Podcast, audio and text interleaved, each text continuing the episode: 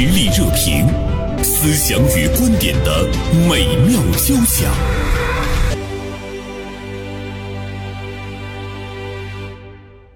今天呢，我们来和大家聊这样的一件事儿哈。最近呢，有一位消费者，他呢在某电商平台上呢购物，因为他以前选好的一件东西呢放到这个呃他的购物车中很长时间，他也没有下单购买。现在呢，又跟客服来聊这件事情的时候呢，客服表现出来了一种讥讽或者是嘲笑吧，就觉得你已经关注这么长时间了，你不是也没有下单吗？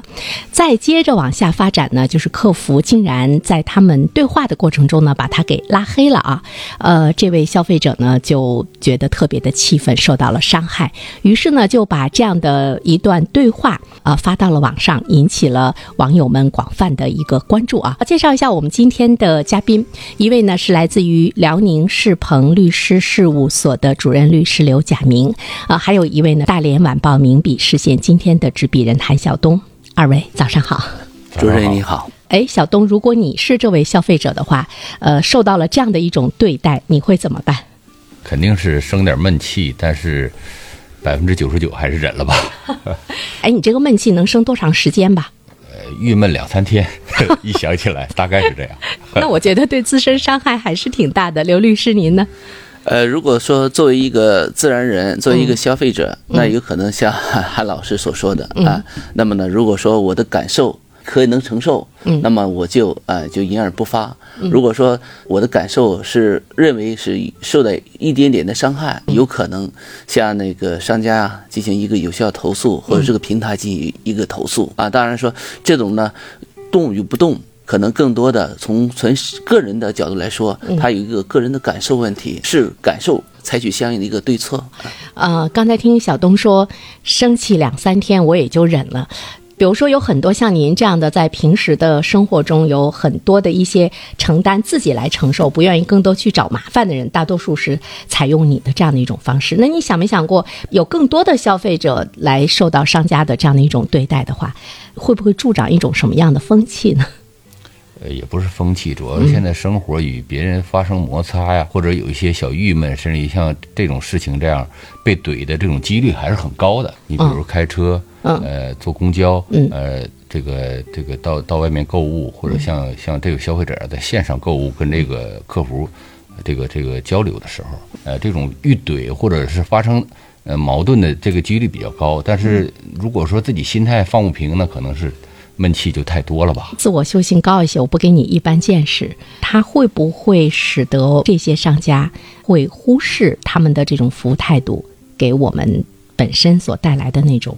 内心的一种影响？呃，其实这个我作为一个呃在网络网上也经常消费的人呢，也遇到过这样的事儿。但是总体来说，即使有一些不高兴，或者是这个，比如说这个货不对版吧，一般都是哎，就是。差不多就行了。但是我记得前年我买了一个工具，电电动工具，可能因为这个对这个电动工具的质量跟这个客服发生这个看法不一吧。我发现其实，在网络购物的这种呃维权成本还是很高的。说实话呃，实际上我是深有同感。呃，你耗费时间说不明白，耗费时间说不明白。嗯，最后实际上是惊动了阿里，就是淘宝那边的这个官方来给解决，而且官方其实说的很。很很透，跟我说，我们作为官方对你这种资深的网购这个这个消费者，我就给你先赔付了这件工具。实际上对方一直是不承认的，所以说他是异地网购，哎，这方面的维权确实现在是一个是一个很大问题。我我网购也遇到过这样的情况，往往呢就是比如说像京东平台或者是呃这个淘宝平台，它。哎，他会给你一些处理，他先给给你处理。我们最后跟商家讲不明白的时候，这个时候我们内心会有一些平复。但是我觉得真正的呃，应该为此付出代价，或者是意识到自己侵害了消费者权益的，应该是商家要付出代价啊。刘律师，网络消费维权现在是不是一个很棘手的问题？呃，应该从目前来说呢，在司法实践当中，这个网络消费纠纷呢是一个热点和一个难点问题。实际上，在司法实践当中，我们作为一个法律的工作者，这种情形是多发、易发和频发的。呃，因为我们国家现在呢，主要提振消费，线下的消费呢，现在来说并不是特别畅，而且大家呢普遍的采取了这种网上消费的方式和模式进行一种交易，这种交易呢非常便捷，但是呢，它有一个最大的缺点什么？不是情景性的消消费。说我看不见摸不着，我感知不到这个物的价值和意义。可能的时候，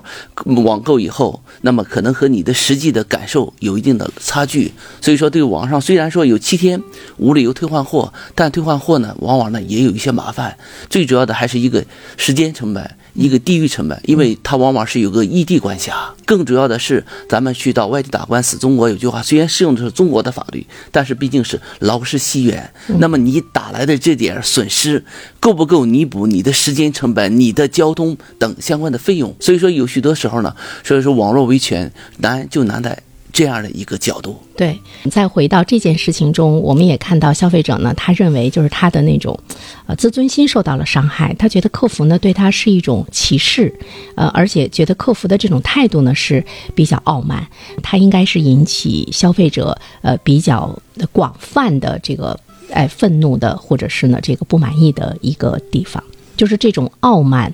这种轻视、这种轻蔑，我们应不应该把它当回事儿的问题？嗯，我看小东认为说，大事化小，小事化了得了。其实，在这个传统消费，就是这个线下消费，我们原来也遇到过这样的事儿，可能是感觉你的衣着很一般，感觉你谈吐也有限，呃，那么这个这个这个呃，店员可能对你带大不理的，甚至你出言讥讽。那么线上这种。呃，这个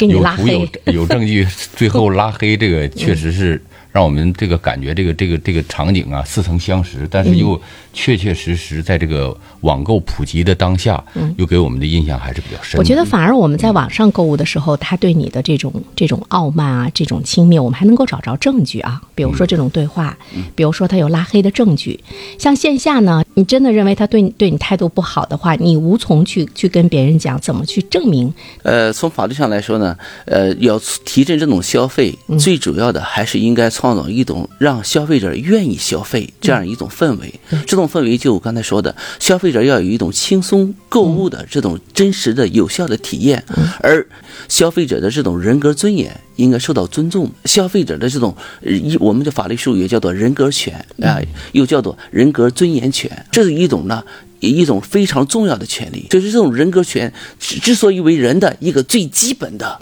一个权利。所以说，我们其实是看到了如今人格的这样的一种尊重。我看来呢，也是我们像马斯洛的需求层次啊等等，它一定呢是要有那种尊重的需求。当我们满足了我们的一些物欲哈，基本的生活的消费、生理的需求之后，这个尊重的需求，它是。我们的一种刚性的需求，就是在今天来讲，它应该是一种刚性的需求。对，呃，消费领域有一句话说，消费者永远是上帝啊。大家很多人呢认为就是一句玩笑，像为什么把消费者作为一种上帝呢？他往往说，只有让消费者感。觉到受到了经营者的一种尊重，嗯，他消费者才能去下单，才能促成这种交易的完成和订立。所以呢，现在我们就是要讨论一下，就是说，就是我们通过一些什么样的方式，要让商家能够呢意识到，你今天不单单是我买东西的时候，我咨询尺寸啊、颜色啊各个方面，你你表现的很热情，其实你要关注到我们精神这方面的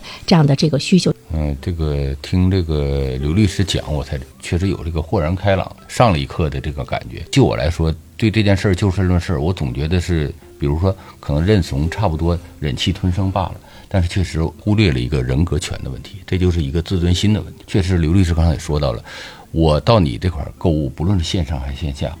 我有理由获得满意而来，满意而归，可能心里包括自己的这个自尊心得到这个最起码的尊重。嗯，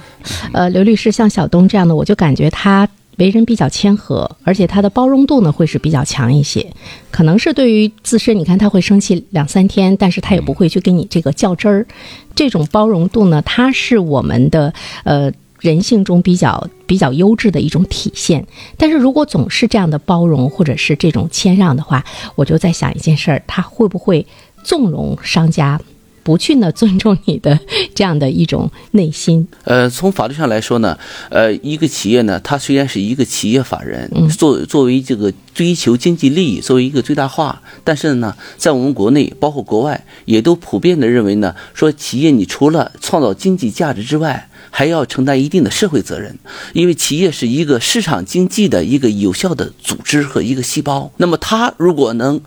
主动的有些商业的伦理、商业的道德。而且他的职员能够严格的尊重、遵守相应的规则，比如说尊重消费者的这种人格尊严。因为在侵权法当中，除了商家要有一种侵权行为之外，我们现在慢慢的发展，还有一种言辞的一种侵权。比如说你用这种语言，我们首先。首先，可能要区分他是否是善意的呀，是恶意的。他如果是调侃式的，哎，像两个老朋友似的啊，调侃一下，那也无伤大雅。但是如果是一种恶意的，像一种带有恶意的一种讥讽、嘲讽或者一种歧视，这时候我们就要予以注意了。这时候，有关的行政部门也好，还是消费者也好，就应该重视这样一种。道德的一种出现。我在准备这期节目的时候，做功课的时候呢，呃，我查到，其实对于我们很多的这个平台，它好像是也给客服了一种权利，在某种状态之中，你是可以拉黑消费者的。不知道这样的一个规定，大家怎么样去看？可能是它应该是是有。铺设呀是有前提呀。我个人感，觉这个客服他也有这个 有自尊心，也有这个 人格权利，对对吧？因为确实现在有嗯，也可能是偶然，也可能是个个别，但是这种不良的就居心不良的所谓消费者，或者胡搅蛮缠的，甚至于恶意竞争的同行，可能都存在。主动的拉黑规则是不是有利于？避免这样的情况发生。他他如果比如说遇到那种无理纠缠的，我们消费者是人，客服也是人。当客服觉得他本身比如说受到了一些这个侵害、无理的侵扰，甚至于一些这个侮辱和谩骂的时候，他是也是可以把消费者给拉黑的。呃，从法律上来说呢是这样的。呃，我们国家的法律呢只是对经营者赋予更多的义务，让消费者享有更多的权利，因为呢这是一个身份地位不对等。好像是弱势，所以说啊，对，也就是说，我们法律啊，也是你说的很对，就是法律有个倾向性保护的问题，在这样一个交易的领域里面，遵循一个原则，就是法律没有禁止的，就是自由的。如果说法律并没有禁止经营者拉黑某一个客户，那个某这个经营者还是有一定权利。说我不与你进行交易的，因为交易嘛要有形成一种合意，然后下一步才能签约，才能履行合同。那么我没有这样一种合意是可以的，但是呢，特别情况下。这时候就我们赋予经营者是一种强制缔约权，比如说出租车，我们一交手的话，出租车正常要停的，嗯，他不允许拒载，否则他就是一种违规违纪的一种行为啊。就像我们开车的时候，无论这个行人他是闯红灯或干什么，但是你一定是要礼让他。这个里面我不知道是不是同样的一个道理哈。特定情况下是要礼让行人的。对，嗯，其实我们也看到了这件事情的一一个进展啊，因为现在呢，这位客服所在的商家已经开始。出来好像是有了一份求饶，说因为他看到消费者关注的特别多，这样一个帖子对他们影响其实不太好。我们都知道，如果差评论、差评很多的话，那么他在网上的这个销售基本上就已经是濒临死亡了。所以他就哎恳求说，你能不能把这个帖子给删了呀？我们的客服太年轻了呀，等等。哎，一般遇到这样的事情的话，呃，小东你会怎么做？我还是就说 这个，还因为你不会发这个保留本色吧，容易认怂。我是因为呃，就是我是最不愿意就是在这种呃与这个呃，比如说经营者呀，尤其是这个呃，在这个消费过程中呃做这个砸人饭碗的事儿。呃，因为你要是说去跟一个小店员，咱说不不好听话，跟一个这个客服去没完没了，我指的是我能容忍的。呃，一般性的这种争端，嗯，那么你如果是没完没了，最终的容易造成的结果是，首先那个人要失去这个工作。所以说我可能还是小事化了，像这个我的标题说，对，大概没有原则。对，但是呃，依我来做这件事情，我觉得首先这个客服他应该是从中他是要要吸取教训的，他要意识到他做错了一些什么，因为他。个人的问题，其实他已经给他所在的这个商家。也带来了不好的一种的这个影响哈。那么在这里的话，刘律师，我就想问一下，比如说我们的这个消费者，他一直呢是想维护他的权益啊，那如果他撤贴了，他就这件事情不再继续追究下去了，就是他的这个权益的维护能体现在哪些方面呢？呃，消费者呢是有这种维权意识的，也就是说，这个消费者呢还是一种权利觉醒的，他能主动的公布，咱们有经常说嘛，叫做有图有真相嘛，啊，但是呢，我们我在法律上来说，这个图只要不侵害到其他人的权利，那么这个消费者是可以啊发出来，啊以示正。呃，视听的啊，知道呢。法律上来说呢，只要不侵犯到他人的合法的正当的权利，这个消费者发这个图，那么正常情况下，它是一个维权的一个之举。嗯嗯。那么只要没有一些过激的啊，出现一种暴力的这种语言啊，或者一种网络的攻击，侵犯到人家名誉权或者是人家一些隐私权，我觉得他发帖这个行为是可以的。所以交易平台可以有效的介入，它是优先保护消费者的。无论通过什么方式吧，这个消费者的权利还能。相对的得到有效的一个妥善解决。我觉得这件事情呢，至少给我们很多商家其实是提了一个醒儿啊，怎么样去尊重消费者的那种购物的，就是要让他有购物的快乐。怎么样去尊重他的一种购物的权利？我在线下也会遇到这样的情况，比如说我们到一些呃相对比来讲比较高档的这样的一些消费场所的时候，咨询哎这件衣服多少钱呢？或者是你要拿出来看一看试一试的时候，最终你不买的话，你能够感觉到背后是一片歧视，甚至于他的一些动作，比如说你你你剥了过的衣服，他之后他要去当着你的面整理整理，我觉得他在某种程度上来讲，其实对我们的消费者，他是一种压迫。甚至于它是一种隐形的逼迫着你的这样的一种购物，就只有你买了它，它才会对你像爷一样。其实我觉得这种风气，呃，是值得我们的一些商家去反思的。尤其是在今天，你不能说你前三年老也卖不出东西，你你叽歪了。可能有这个道理，嗯，可能有这个原因。三年不开张，就等着这个这老客户还没完没了的不下单。对，呃，确实可能，呃，加上年轻气盛，确实存在这种呃这种可能。呃，但是实际上，我想补充的也同时对消费者，从消费者这个维度，我还想补充，就是我对这个消费者本身的做法还是持保留意见。嗯，你比如说吧，他没有证据表明他首先跟这个店家或者淘宝方反映这个问题，而是直接把这个事儿晾晒。就是现在我们很多作为消费者，或者是自己被侵权有有这种可能的时候，我们很多人想到的第一落点就是在这个自媒体。